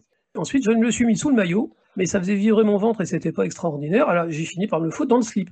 Bon, euh, je pense que c'est plutôt pour les filles en fait, parce que moi perso, ça m'a pas fait d'effet particulier. Écoute, j'ai un transvibrateur à la maison et euh, la dernière fois que je m'en suis servi, c'était il y a 18 ans, quoi, grosso modo. Non, finalement, ça servait à rien. Ah bon, ah bah, peut-être pour les filles. Il faudrait que j'invite une fille chez moi un jour pour, pour essayer. Donc, euh, bah pour moi, 2001, c'est ça. Euh, on, a commencé, on a commencé sur Shenmue et on a terminé sur Rez. Et bon, et évidemment, la PlayStation 2 et tous ces trucs. moi, j'étais violemment Sega. Hein, euh, Sega, Sega, Sega. ça m'a fait très, très mal au cœur de, de, passer PlayStation 2 l'année suivante. Le seul jeu qui m'a fait acheter une PlayStation 2, c'était Ico, tu vois. Je disais juste un truc à Aurélien, c'est que Souvent, on avait les deux, enfin les deux, quand on pouvait, parce que la Dreamcast, c'était vraiment pour le fun tout de suite, et l'arcade et la PS2, c'était pour les Silent Hill 2, les, les, jeux un peu plus posés. Non, tu sais, non, euh, quand, quand la PlayStation 2 est vraiment sortie euh, massivement, euh, la Dreamcast, il n'y en avait plus une seule où que ce soit. Ouais. Ah ouais, elle a vraiment disparu. C'est c'est vrai en plus. hein. Ça l'a vraiment Ouais. disparu comme ça. Non, ça s'est fait comme ça. D'un seul coup, Sega a disparu, et puis ils, ont, ils ont sorti leur jeu sur les, sur les consoles euh, des, Ah, des c'est vrai, concurrents. ouais. Un des premiers jeux qu'ils ont sorti, bah, c'est le premier jeu sur la GameCube, c'était Super Monkey Ball, c'était un jeu Sega, tout simplement. ouais. Et ça paraissait naturel. Euh, très beau jeu, Super Monkey Ball aussi. euh, il- Mm. Juste avant, je t'ai coupé, tu parlais d'ICO. Je disais, c'est un jeu qui, qui paraissait tellement exceptionnel, je me suis dit, euh, ça- il m'a fait acheter une PlayStation 2, tu vois, et euh, j'ai jamais regretté. C'est un chef-d'œuvre tétanisant, c'est c'est merveilleux, Ico. Je pense que c'est le meilleur jeu de son créateur. hein. Pour moi, c'est une épure parfaite. Bah, tu vois, tu parlais de Metal Gear, c'est pareil en fait. Les, les Japonais, euh, les grands créateurs japonais, finalement, euh, ils on a l'impression qu'ils passent toute leur vie à essayer de re- retrouver euh, l'éclat du premier jeu. C'est ça. tout à fait ça. ouais. Et Tous ces mecs un peu publicisés. euh, le, le seul qui a tenu le choc, c'était Shinji Mikami, peut-être. Shinji Oui. Mikami, il a Moi créé aussi. Resident Evil et euh, il a doublé la mise en faisant Resident Ouais, Evil. ouais. Il a remis l'église au centre du village, comme on dit. Oui, Exactement, oui. Et c'est le cas de le dire, puisque l'église est au centre du Eh village oui. dans Resident, Oui. dans Resident Oui. Evil 4. Mais euh, la plupart de ces créateurs, en fait, ils ont passé leur vie à essayer de refaire. euh, Pareil pour Swery et Deadly Premonition, ou alors tu as le, le gars qui a fait euh, Shadow of the Dam, là, son premier jeu, là, le mec un peu, un peu barge, Killer 7, pardon, son Killer premier jeu. Seven, oui, ah oui, euh, au secours. Et c'est vraiment des coups de maître d'entrée. Et Ah après, oui, Il s'appelle Suda Goichi. voilà, Suda 51. Et après, 50. ben, il fait des jeux sympas, mais, mais, mais, mais, mais c'est dur de retrouver le No début. Et, et- et tu vois, Tetsuya Mizoguchi qui a fait Rez, il a passé toute sa vie à essayer de refaire Ouais. Rez. Oui, bah la, la plupart des, la plupart des Japonais, Ouais. ils- ils- on, on les installe sur un piédestal en disant bon, il a fait ça, bah maintenant il faut qu'il refasse pareil en fait. C'est une espèce de malédiction. Ah ouais, Mais, euh, mais on a parlé de tous ces grands jeux qui sont sortis en 2001. Maintenant, je vais vous poser la deuxième question. Retour à la réalité. Bon, euh, pourquoi 2021 c'est mieux que 2001 En 2021, bah, on en a parlé en Ah, bah, début, les grands pour jeux, les l'instant- Pour l'instant, 2021 n'est pas fini. Laisse-nous le temps de finir l'année déjà. On a fait la nostalgie, on a dit voilà, on était jeunes, on a joué à ci, à ça, etc. je- Bon, Dites-moi maintenant pourquoi c'est mieux aujourd'hui qu'en 2001, Ah, tout parce simplement. qu'Hades sort dans quelques jours, je sais pas. Oui, ça va quelques jours en boîte, c'est vrai. Hades en boîte, ouais. Sur, euh, sur- euh, sur Switch, c'est ça Sur Switch, oui. Avec un petit artbook, parce que franchement, il le mérite. Euh, moi, je trouve que c'est bien parce qu'il y a des jeux partout sur tous les supports. On peut, on peut picorer à droite à gauche. À l'époque, hormis la PS2, bah, tu n'avais pas trop le choix. C'est-à-dire que tu avais, ouais, tu pouvais jouer à la Xbox, ouais, mais tu avais la même chose sur PS2. Alors, je sais pas. euh, Nintendo, c'était en train de se gaufrer avec la GameCube, quand même.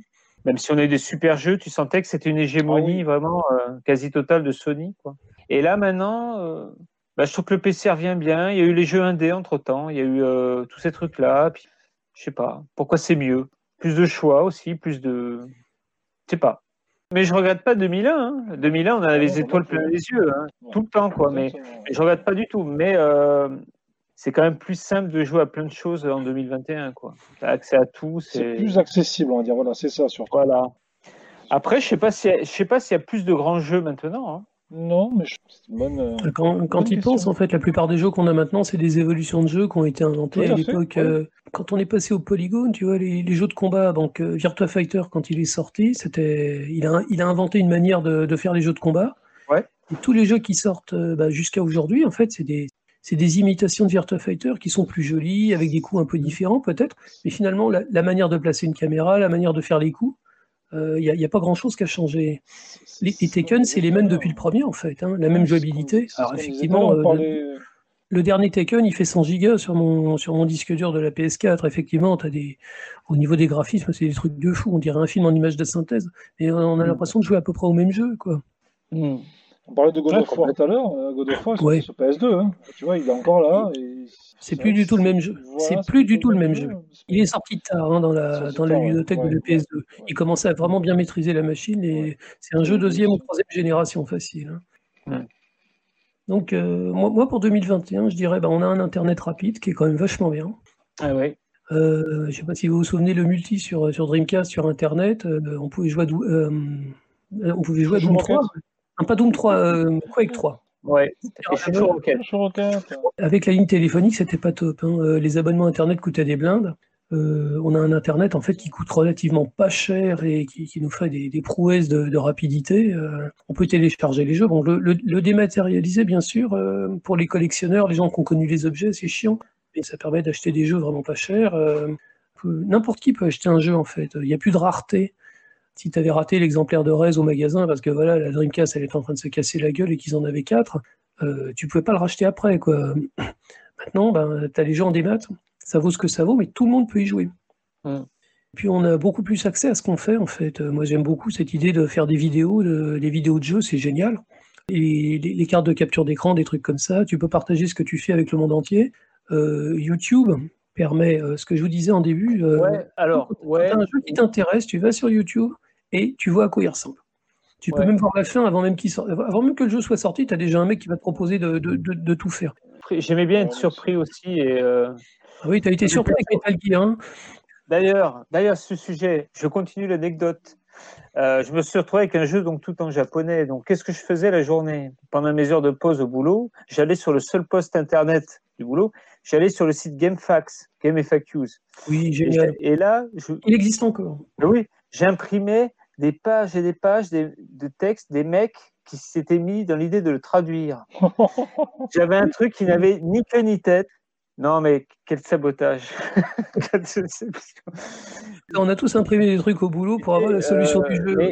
Mais, moi, j'aimais bien la surprise quand même. Le... Et là, maintenant, c'est vrai qu'on a, on a toute l'info tout de suite. Alors, on n'est pas obligé d'aller voir l'info. Hein. à peine sorti, tu as déjà tout le film du jeu. Quoi. Mais tu n'es pas obligé de le faire. Mais si, si tu as une idée, si tu dis, tiens, peut-être que ça m'intéresserait, en deux clics, tu vois exactement à quoi ça va ressembler. Ça a tué les, les presses de jeux vidéo.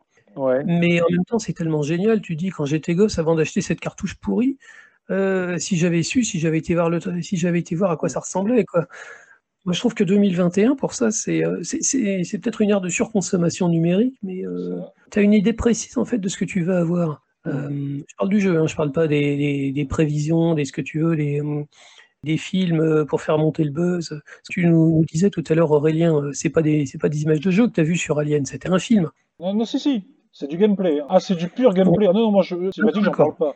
Non, non, c'est vraiment du gameplay. C'est que c'est manette en main, il y a des gens qui ont joué pendant une vingtaine de minutes. Un peu comme le Blood, qui l'ont testé pendant quelques, quelques heures, qui peuvent te dire des retours, te dire bon, mais c'est bien, ça, c'est, j'espère que ça va être retravaillé ou pas. Voilà. Non, c'est vraiment manette en main. Et manette en main, je te dis, ça, on, aurait dit du World War Z. C'est même vu, avec quatre persos, tu es obligé de t'entraider parce que sinon, ben, tu, tu vas pas loin, quoi. On pas compte à quel point en 2001, en fait, on était vraiment qu'au balbutiement d'Internet, quoi, et euh, il y avait tellement de choses qui manquaient. Et euh, il y avait la communication, il y avait les GameFAQ, il y avait les trucs, effectivement, mais tu n'avais pas les vidéos euh, haute définition. La haute définition, c'est peut-être pas une super, une super idée, la, la, 4K pour regarder une série à la con, mais quand tu achetais un jeu, il y avait encore cette, euh, cette espèce d'espoir. Ouais, est-ce que ça va arabesque, me arabesque en 4K, je suis désolé. Voilà. voilà. L'inspecteur d'Eric, l'homme du Picardie. K2000. Aucune honte, j'assume. C'est un mécanique en 4K. voilà. Hein. Il y a ça, en fait, cette préhension. En fait, on est réellement euh, acteur du jeu. Si tu as un jeu qui te plaît, et euh, cette tendance que j'aime énormément, les captures d'écran, moi, ça me plaît énormément. J'aurais tellement voulu faire des captures d'écran de mes grands moments à l'époque Dreamcast, GameCube, PS2. Euh, tellement de jeux qui nous ont marqué, euh, des décors, des trucs, des... les jeux n'ont jamais été aussi beaux et on fait ce qu'on veut maintenant. Euh, tu fais un clic et hop, tu récupères l'image. quoi. Tu peux faire un mème avec cette image, tu peux la foutre sur Internet avec un, avec un sous-titre rigolo. Et, on s'est vraiment approprié les jeux quoi, et les éditeurs nous laissent faire maintenant. Et c'est génial. Je trouve ça vraiment génial. Sans, parler le fait que bah, maintenant, les jeux, bah, on les a tous, grosso modo. Gamin, on m'aurait dit, regarde, ça va être ta collection de jeux. J'aurais dit, la vache, mais tu fais quoi comme boulot? Ouais. avoir autant de jeux, mais c'est vrai. Hein.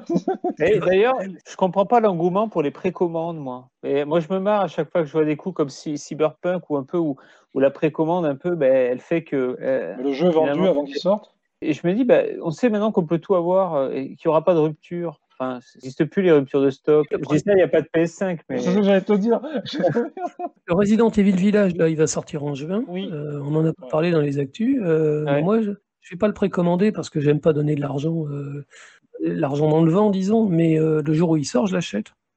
Ah, bah ça, c'est différent. Considéré comme une précommande. Que ah être comme un ah con, acheter, acheter le jeu le jour où il sort.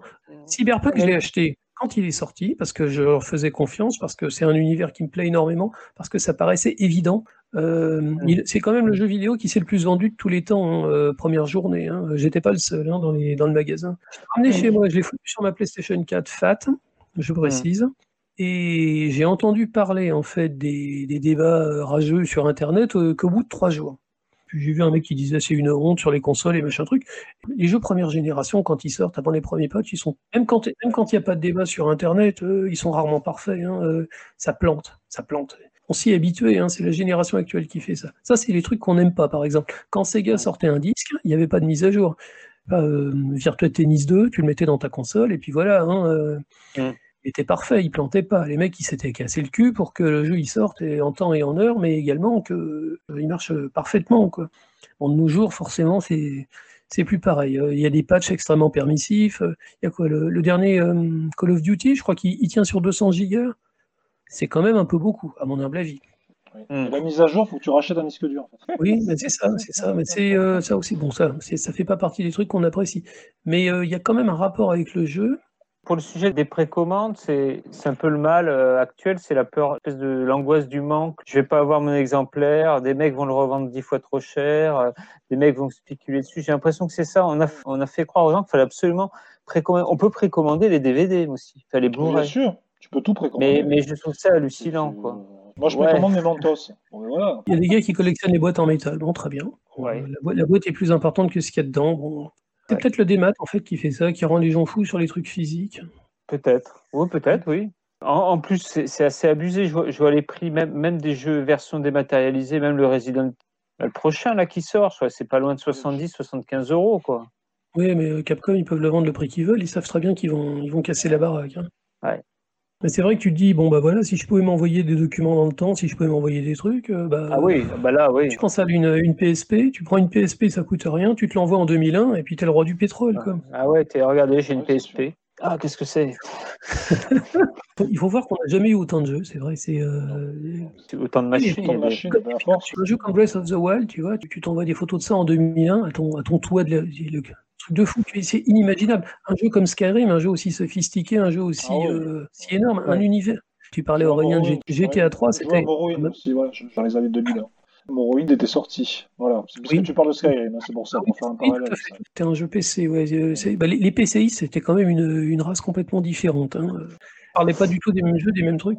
Mais euh, c'est vrai que des vrais univers en 3D aussi, euh, aussi aboutis, aussi extraordinaires, c'était vraiment de la science-fiction. On commençait à en voir le bout avec un jeu comme, comme Shenmue, Shenmue 2, qui était quand même bien fichu, sophistiqué.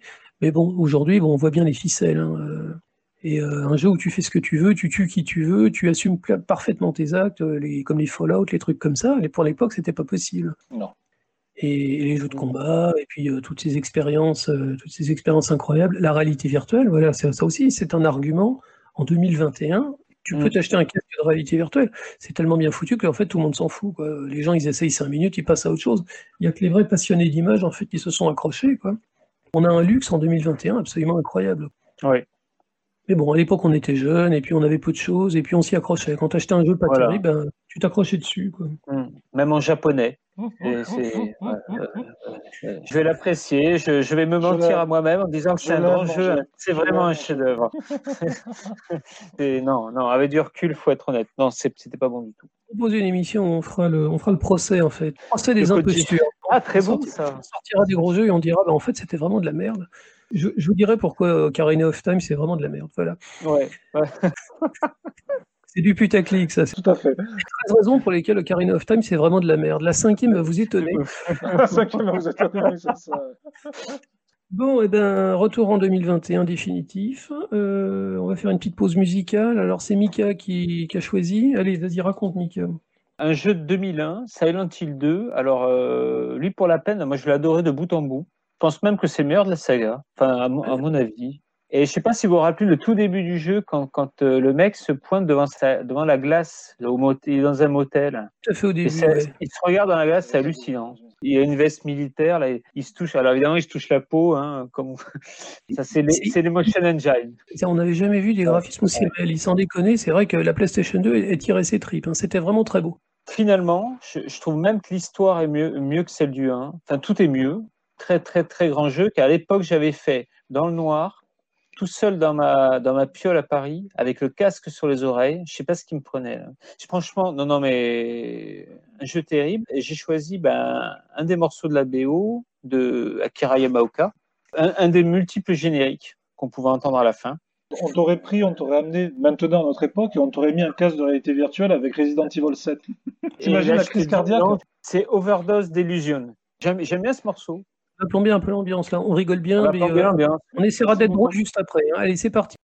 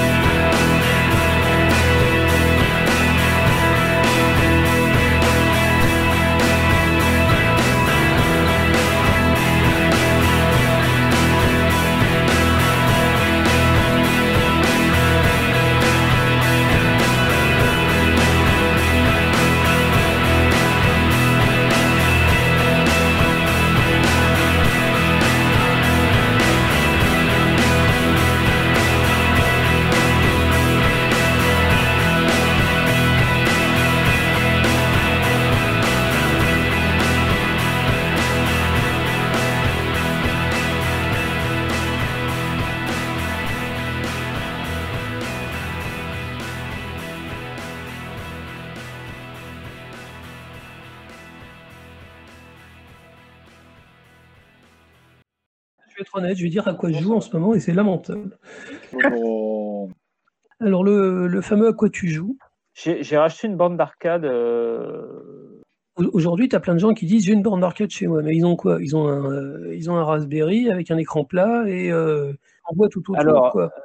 C'est une vraie borne, une borne japonaise, c'est-à-dire qu'on joue assis. C'est une borne Sega. C'était surtout pour l'écran, parce que là, si tu veux, tu te retrouves avec l'écran d'origine bah, du, bah, de l'arcade, c'est-à-dire c'est un écran Toshiba qui est super connu dans le, même sur les forums d'arcade et tout, on ne parle que de cet écran, le, fameux MS9, qui en fait euh, retranscrit le pixel à la perfection. Par exemple, un, un jeu comme Mark of the, Wolf dessus, c'est encore maintenant, enfin, c'est un petit bijou, quoi. C'est- ciselé, c'est magnifique, quoi. Tu as également une cartouche Mark of the Wolf, en fait. T'as une... Bien sûr, oui, oui, oui. Mais alors, en fait, ça fonctionne comme des cartouches Neo Geo, mais c'est des cartouches Neo Geo qu'on appelle le MVS. La Neo Geo, c'est de l'AES, c'est hors de prix. Hein. Aurélien va nous rappeler le prix d'un, je sais pas, les Metal Slug. Je sais que c'est pas le pire. Tu parlais de Mark of the Wolf, c'est 7000 euros si tu veux un Mark of the Wolf en boîte. Neo Geo, c'était pour les gens qui avaient la console chez eux et qui voulaient jouer chez eux directement. Ces Et- cartouches-là, elles étaient vendues aux exploitants, en fait. Euh, Ils pouvaient les remplacer facilement. Même un jeu comme Puzzle Bubble, tu, tu te rends compte qu'en fait, le pixel est précis. C'est- visuellement, moi j'adore, c'est ma cam. Ce que j'adore dans tout ça, c'est pas forcément y jouer, c'est un peu la repimper.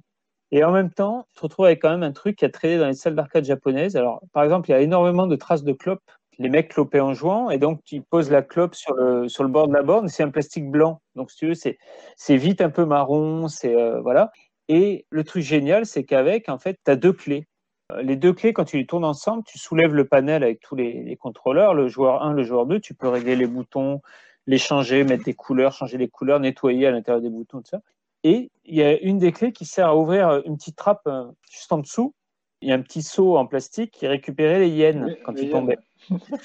Ça, c'est génial. Et surtout, à côté, il y a un compteur. Et c'est le nombre de pièces qui sont passées dans le, Génial. dans le truc. Et là, là j'ai vu le compteur qui était à 43 000 et je me suis dit, voilà, tu te dis qu'il y a 43 000 parties de je sais pas quel jeu qui m'étaient faites sur cette borne. Et franchement, c'est assez génial. Et c'est c'est là que je me rends compte que Sega, euh, non content de régner sur l'arcade, enfin, pour moi, Sega, c'est les meilleurs. C'est-à-dire c'est.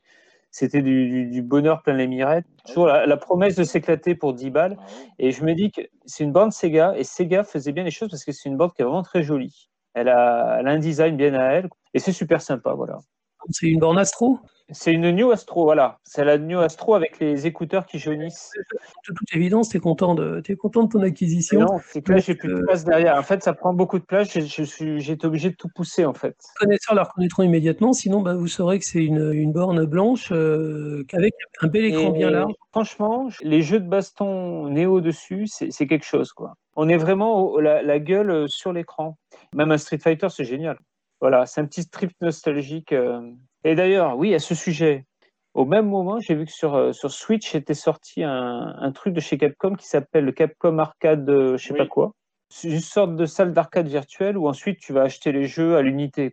D'abord, Voilà. tu télécharges. Tu as un jeu à Ouais. faire, je crois que c'est 1941. 1943. Et c'est marrant de voir que bah, ça revient un peu l'arcade, quoi. Ils vont proposer Ah, bah les jeux, mais ils vont les vendre euh, plein pot. Ah oui, oui, le- je crois que le Ghosting Goblins, il vaut 6, 6 ou 5 euros, mais euh, c'est celui de l'époque. Dans son jeu. Il vient juste de sortir. Il Tout paraît fait. qu'il est abominablement difficile, euh, avec des graphismes Ouais. super, on dirait du papier découpé. J'attends qu'Aurélien le fasse, parce qu'à mon avis, il est, il est prêt pour se le faire. Oui. Donc il, va, il nous Ah dira. je suis chaud. là. T'es chaud? Bon. Question à Jonathan et à, et à Aurélien. Sur, sur Neo Geo, euh, votre jeu préféré? Bon, mais Windjammer. Windjammer, bah voilà, ouais. Les Turfmaster et puis les, et puis les Metal Slug, euh, bah, le Metal Slug X, comme tout le monde, c'est un chef-d'œuvre. J'adore les jeux de combat, mais euh, j'ai toujours été une brêle. King 2, Fighting, les sprites étaient immenses. Moi, ça m'a fait, Ouais. ça m'a fait baver devant les magazines. Je regardais ça, je dis mais la vache, comment ils peuvent Mhm. faire des persos aussi grands? Moi, j'ai bavé devant, quoi. Voilà, comme tout le monde. J'ai souvenir incroyable de Art of Fighting 2. Je trouvais que c'était le plus beau jeu de l'époque avec des musiques Ouais. de fou. Euh, le, le Ouais. roster est génial, les persos sont superbes, mais il est d'une difficulté, mais il est Ah oui. J'arrive pas à passer deux mecs d'affilée. quoi. Ouais, ouais. Toi, ça, c'est- Fatal Fury spécial, hein Donc ils ont sorti des jeux qui étaient infiniment supérieurs au niveau visuel. Quoi. Donc euh, résolument arcade, Arcade et puis du pixel, quoi. Du, du vieux pixel, du, du joli, quoi. Voilà. C'est cool. Euh, Aurélien Mais Zelda Breath of the Wild, hein, je continue à avancer. Oh, c'est bon, ne prends pas cette aile. On a l'impression qu'il reste que ça. Quoi. Et euh, l'extension de Cell aussi, la dernière. Bon, voilà, c'est euh, super. Voilà, non, mais vraiment, c'est vraiment exceptionnel. Il y a un niveau en particulier que j'adore. C'est un niveau de plateforme en fait, où t'as plein de pièges. C'est vraiment, je vais pas dire presque à la Mario, mais pas loin. Tu passes de Mm. plateforme en plateforme, et en fait les mecs t'agressent, et des fois t'as des pièges à la con, une espèce de roue qui va te pousser, un coup de vent. Ouais. Il y a du vent maintenant. C'est non, franchement, c'est- non, non, mais c'est toujours aussi. Dead Cell, c'est quand même, c'est quand même. Tu parlais de 2021, ben, tu vois cette époque là un peu où tu as un jeu indé qui sort, parce que c'est un, jeu indé. Je sais pas, ça, ça prend tout de suite, et puis tu as l'impression qu'avec les mises à jour et les suppléments qu'il y a, tu as l'impression que tu vis avec depuis 3-4 ans. Quoi. J'ai une question à vous poser. Est-ce que vous avez déjà vu la vraie fin? Non. Il Non. est quand même, euh, comment dire, il est quand même exigeant. Ah ouais. Ah oui. ah oui, oui, Ah, oui. Euh, Moi, je, si tu as des, astuces pour passer le deuxième run, Je suis arrivé au château en deuxième run, mais euh, on meurt très vite en fait. de La moindre, on, cr- on crève non, immédiatement. On comprend que bah, esquiver c'est quand même bien, quoi. Courir, esquiver, euh, avancer, Ouais. euh, avancer Mm. coûte que coûte. À partir d'un certain niveau, bah, il faut se battre et euh, là, t'as plus droit à l'erreur. Et très euh, piège et très petit truc que tu plantes. Tu sais que les mecs, tu les immobilises et tu plantes des petites arbalètes. Moi, j'aime bien. ah, ouais. tout, tout le monde a son astuce. hein. J'ai co- j'ai connu un gars qui ne jouait qu'avec le bouclier et l'épée. Moi, je joue pas. Euh, moi, c'était effectivement les, les arbalètes. Quand t'augmentes un peu, ça devenait terriblement meurtrier. Après, ça Ah a oui. été un peu nerfé tout ça, comme disent les jeunes, nerfé, c'est-à-dire Ouais, affaibli. Mais c'est un jeu qui est, qui est faramineux. Quoi. On trouve toujours une nouvelle technique, une nouvelle arme, un nouveau truc. euh. Et effectivement, donc, le, le studio, bah, il continue, il rajoute des. Alors, euh, donc, euh, ils font une extension sur deux qui est gratos et une extension sur deux qui est pas chère. Jonathan, est-ce que tu as joué récemment? Il y a un truc génial, tu pouvais paramétrer tes bonus. C'est-à-dire que tu peux choisir de faire le jeu qu'avec une certaine arme. Depuis tout début, ça. Euh, Ou alors pre- peut-être première ou deuxième excuse. C'est quand même assez vieux, ça, ouais. C'est marrant parce qu'au début, je me suis dit, tiens, mais le jeu va être plus facile alors. Et ben non, pas du tout, parce qu'en même temps, il y a plus d'ennemis. Finalement, l'équilibre est toujours parfait. Quoi. Vraiment très grand jeu. Et, et c'est un jeu français, donc euh, Cocorico. Ouais, chapeau. 5 millions de ventes hein, pour Dead Cell quand même. C'est pas rien. hein. Pour un petit jeu, comme on dit, indé et français. Euh, il fait l'unanimité. hein. Mais tu vas pas échapper à la question. Et ce Zelda alors? Et ce Zelda, alors, euh, je sais pas quoi te dire, sois plus précis. Visiblement, tu n'es pas enthousiasmé. Mais c'est Voilà. pas que je suis pas enthousiaste, je suis pas, je suis pas non plus complètement déficit. Je- je- voilà, je, je joue à Zelda. Il joue depuis combien de temps, quoi, grosso modo euh, Moi, je dirais un mois à peu près. Quand même. hein. J'ai mis un mois pour le terminer, mais je faisais que ça tous les soirs, tu vois. Euh, a priori, Ah c'est pas non. ton cas. Non, non, non, du tout. Non, je me balade, je, voilà, je fais rien de bien construit, enfin, rien de bien construit ici, je fais des, je fais des temples. Voilà, j'écume les temples. Ouais, ouais. Voilà. Tous les soirs, une nouvelle épreuve. J'ai mis du temps avant de comprendre qu'il y avait des temples que je comprenais pas. Je me disais, je reviendrai quand j'aurai une nouvelle arme, alors qu'en fait, tu peux tout faire dès le début.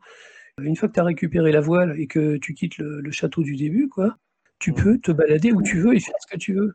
Il y a des endroits où tu peux pas aller, hein, parce qu'il y a des endroits où tu meurs gelé sur place, par exemple, à niveau, à niveau 2 ou 3 en, en équipement. Techniquement, tu peux quasiment aller partout. oui. Il y a des vidéos de mecs qui vont directement au château final et qui terminent Bien le jeu en 15 minutes. Oui, il y a- il y, a des mecs qui font des explosions avec la voile, ils touchent pas le sol aussi. Je sais pas comment ils font, mais j'ai vu ça. Ça, je l'ai vu faire. ouais. Il y a toujours un chinois ou un japonais qui fait un truc de fou. et, euh, Non, c'est. J'ai envie de le refaire, ça, tu vois. Eh, ouais, moi aussi. J'avais fait sur Wii U et, et ben, je je l'avais racheté en fait sur Switch en me disant c'est mon petit trésor, un jour ou l'autre je me le ressortirai. Peut-être cet été quand j'aurai pas l'internet. J'avais dit ça l'année dernière mais j'avais fait j'avais essayé South Park à la, à la place. Peut-être que cette année ce sera Zelda. Bon, on en reparlera Aurélien. Euh, Et, et Aurélien, est-ce que tu as fait, est-ce qu'il y a une mise à jour, est-ce que tu as le DLC où tu vois où tu es passé sur la carte?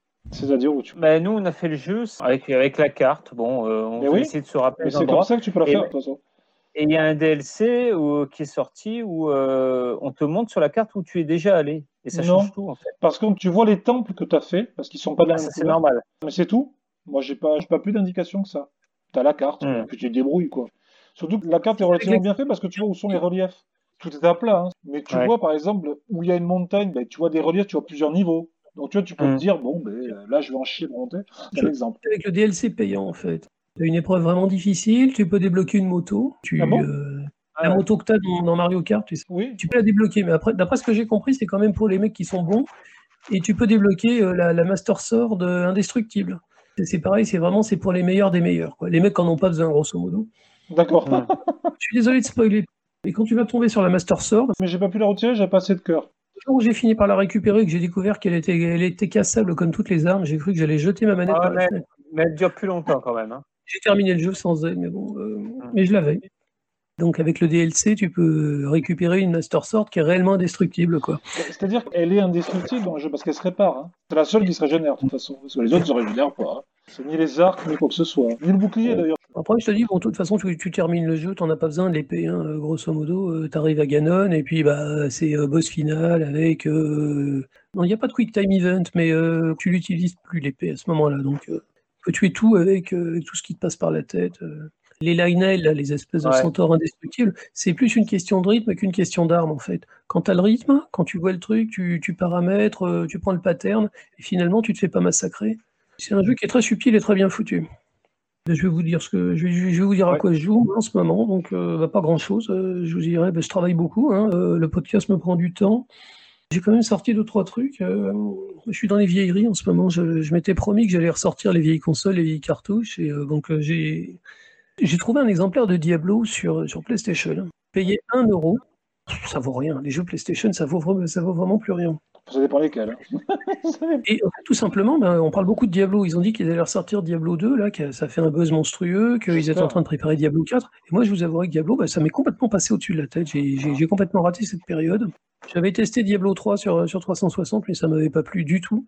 On a rallumé la PlayStation, on a foutu Diablo dedans, et ben je vous avouerai que j'ai beaucoup, beaucoup apprécié. Plus sur la version française, parce qu'il est en français. Oui. Écoute, euh, moi, ça ça m'a vachement plu. Tu joues à la manette, hein, c'est pas tu cliques sur les adversaires, mais euh, ça m'a vachement plu. J'ai compris que les gens, en fait, ils s'étaient vraiment accrochés à ce jeu-là. C'est vraiment intéressant. Tu avances de niveau, tu boostes ton personnage. euh, c'est vraiment un chouette jeu. Alors, je le terminerai probablement pas, j'aurai pas la patience. Mais euh, ça m'a vachement plu. Et je me suis dit, bah, Diablo 2, bah, s'ils le ressortent, euh, je pense que je ferai l'effort. Je l'ai jamais fait. Si les gens l'attendent encore, c'est que de toute évidence, ça valait vraiment quelque chose. Et rien que le premier Diablo, avec, euh, bah, de toute évidence, c'était un brouillon, quoi. euh, et, et déjà, j'ai trouvé que c'était c'était super. Ça me plaît énormément. Ouais. Et euh, j'ai dépoussiéré la Mega Drive. Alors c'est pareil, les vieilles cartouches, les vieux trucs. Il y avait des jeux auxquels j'avais quasiment pas joué, ou des, des jeux que des jeux que j'avais pas acheté moi-même. ou- J'ai retrouvé des vieux trucs. J'ai joué à Dune 2. Ah Alors, oui, c'est euh, vrai qu'il y a le Dune deux. 2 sur Mega Drive. oui. Je savais parce que je l'avais lu que c'était l'inventeur du, du jeu de stratégie euh, en temps réel. J'ai jamais été vraiment fan de jeux de stratégie en temps réel, à part Warcraft. Warcraft 2, j'y avais pas mal joué à l'époque. Et euh, il y avait cette cartouche et je l'ai mise. Et je me suis dit, on va voir, hein, je vais jouer 5 minutes et je vais passer à autre chose. Et, euh, et ça m'a pris une journée entière. J'ai eu l'impression d'assister à une révolution euh, silencieuse, quoi, mais euh, avec 40 ans de retard, j'exagère, mais ce jeu-là, il est génial, absolument génial. Et ça marche sur une console, c'est un vrai jeu de stratégie. Et c'est exactement le- les mécanismes qu'on voit encore aujourd'hui avec les souris, euh, choisir Ouais. les unités, machin truc, partir à l'attaque, le brouillard de guerre, là, le fog of war. Tous ces trucs-là sur une cartouche Mega Drive. Il y a un petit mode d'emploi, il y a un petit tutoriel où il t'explique comment ça marche. C'est très très bien foutu. Et j'étais mais époustouflé. D'une deux, pareil, j'y jouerai pas, euh, j'y passerai pas ma vie, probablement que je terminerai pas la cartouche. Mais j'ai été étonné de la qualité de ce produit. Quoi. À l'époque où bah, les Ouais. gens sortaient tout n'importe quoi sur les cartouches, euh, bah, Mega Drive, Super NES, on, a, on commençait à attendre la PlayStation. On pensait que seul la- le pouvoir euh, de processeur permettait de faire des jeux de stratégie, des trucs comme ça. Et d'une deux, c'est un petit miracle en fait sur la Mega Drive. Tu vois, j'aurais jamais cru Mm. qu'un jeu pouvait jouer sans la souris ou quoi que ce soit. Ouais. J'ai l'impression d'avoir raté quelque chose de toute ma vie. Tu vois. Diablo et d'une deux. Il est très différent du premier. À l'époque, c'était sur Amiga. euh, Alors, ce qui s'est passé, en fait, c'est qu'il y a deux éditeurs de jeux vidéo qui ont acheté la licence d'une. Ils croyaient avoir acheté la licence d'une. Et finalement, elle appartenait qu'à un seul éditeur. Donc, l'éditeur français, il a fait un jeu d'aventure, un très très beau jeu Ouais. d'aventure, un truc, bah, c'était euh, c'était Cryo. Cryo. Cryo avec euh, super musique de Philippe Ulrich. Génial. hein. C'était des mecs qui prenaient de la drogue et ils s'inventaient, quoi. Euh, Arches du Captain Blood, euh, Purple Saturn Day, enfin, c'était des jeux qui étaient conceptuels, qui étaient très bizarres, mais qui étaient hyper inventifs. Philippe Ulrich, il était passionné par Dune, en fait, et il voulait vraiment faire son jeu. C'est pas Philippe Ulrich, pardon, qui a fait la musique, c'est Sébastien Pic, je crois il s'appelait, ou Stéphane Pic. Mais tu avais Ulrich, d'ailleurs, qui, je crois qu'il bossait chez Cryo et qui avait fait Extase. Et c'était un peu la même, euh, la même Philippe équipe. Ulrich, c'était le boss, en fait, de Cryo. C'était lui qui avait Ouais. les idées là. Voilà. C'était lui qui sacrifiait les ordinateurs. euh, Il y avait des légendes sur lesquelles des... Il sacrifiait des ordinateurs. On l'a tous Ça, c'était ça, c'était du buzz. C'était des poètes, c'était des punks, c'était des passionnés. Et euh, donc, quand ils ont adapté euh, Dune, ils en ont fait un jeu d'aventure, le jeu d'aventure pour enterrer tous les jeux d'aventure. C'était absolument magnifique. Et en parallèle, l'éditeur britannique, eh ben, euh, il y avait un autre studio qui avait la licence de Dune et qui a fait un jeu de stratégie. Et ben, finalement, l'éditeur, il s'est dit, bah, les deux jeux se valent, on va vendre les deux. Il y en a un qui s'appellera Dune et l'autre, on l'appellera Dune 2. Et puis voilà. Mais c'est des jeux qui ont juste été développés au même moment complètement par hasard et sans que les Ouais. équipes euh, soient au courant de ce que faisait l'autre en fait. C'est très rigolo cette histoire. Mm. Le premier Dune, on pouvait pas l'adapter sur Mega Drive. C'était un jeu qui était fait pour le, le support CD. Voilà, ouais, il était sur Mega CD par contre. C'était plutôt dans les, dans les, il y avait des petits films et c'était. Ouais, c'était génial. Moi, j'avais adoré ce jeu, vraiment. C'est intéressant parce que vraiment chacun d'entre nous, on, avait chacun de petits univers hein, ce soir. on se dit au mois prochain.